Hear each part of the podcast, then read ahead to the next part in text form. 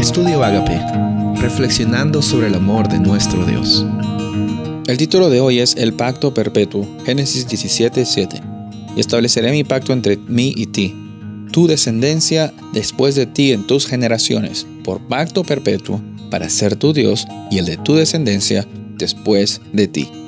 La realidad de un pacto era muy común, muy conocida en los tiempos del Antiguo Testamento. Las naciones eh, del área de Israel eh, eh, tenían por costumbre en, en, tener o establecer contratos entre dos partes y esas dos partes obviamente buscaban beneficiarse mutuamente por las cosas que uno podía ofrecer y el otro también podía ofrecer y en lo que los dos ofrecían y hacían un intercambio o hacían algún contrato, las dos personas o las dos partes llegaban a ser beneficiadas. O sea, la idea del pacto o la palabra berit en el Antiguo Testamento es algo que se encontraba muy comúnmente en aquellos, eh, en aquellos tiempos, en el antiguo cercano oriente, en esa área donde, donde se encontraba Abraham.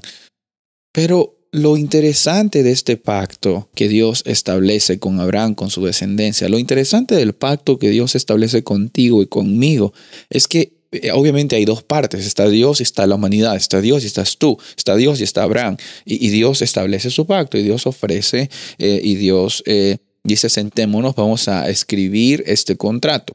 Pero en este contrato, en este pacto, yo voy a ponerlo todo y tú no vas a poner nada. Tú solo vas a poner tu firma allí que aceptas estar, eh, eh, estar eh, viviendo, experimentando de este pacto y, ya esa es tu parte. Miren, eso es algo que no se veía en el Antiguo Testamento. Como les dije, en nuestra vida, y tanto como en el Antiguo Testamento, a las personas muchas veces buscan el beneficio de la circunstancia. Dice, ¿y a mí qué? ¿Qué hay para mí? ¿Qué es lo que yo gano? Muchas veces tratamos a la iglesia como algo que nosotros necesitamos eh, eh, exigir. ¿Qué es lo que yo gano participando en, en, la iglesia? ¿Qué es lo que yo gano asistiendo o siendo un líder? ¿Qué es lo que yo gano? Y muchas personas tienen esa mentalidad de qué es lo que yo gano. Pero en el pacto que nosotros tenemos con Dios, nosotros no podemos eh, brindar nada y lo recibimos todo. Es la realidad del pacto perpetuo que nunca estuvo conectada con nuestra justicia, nunca estuvo conectada con nuestras acciones. E, es la, profundidad de esta realidad la que realmente hace la diferencia entre el pacto que Dios ofrece con Abraham y los pactos que eran muy común en aquellos tiempos, en, aquel, en aquellos lugares.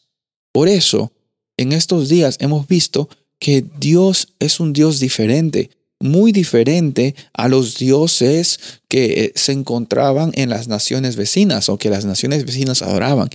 Porque nunca en nuestras vidas, amigos, amigas, nunca en nuestras vidas nuestra, nuestra actitud va a comprar la paz, porque la paz que realmente necesitamos, Dios ya la pagó en la cruz del Calvario, porque Jesús murió y resucitó para que nosotros vivamos esa vida de abundancia en ese pacto perpetuo que Él te ofrece a ti, me ofrece a mí y ofrece a toda la humanidad.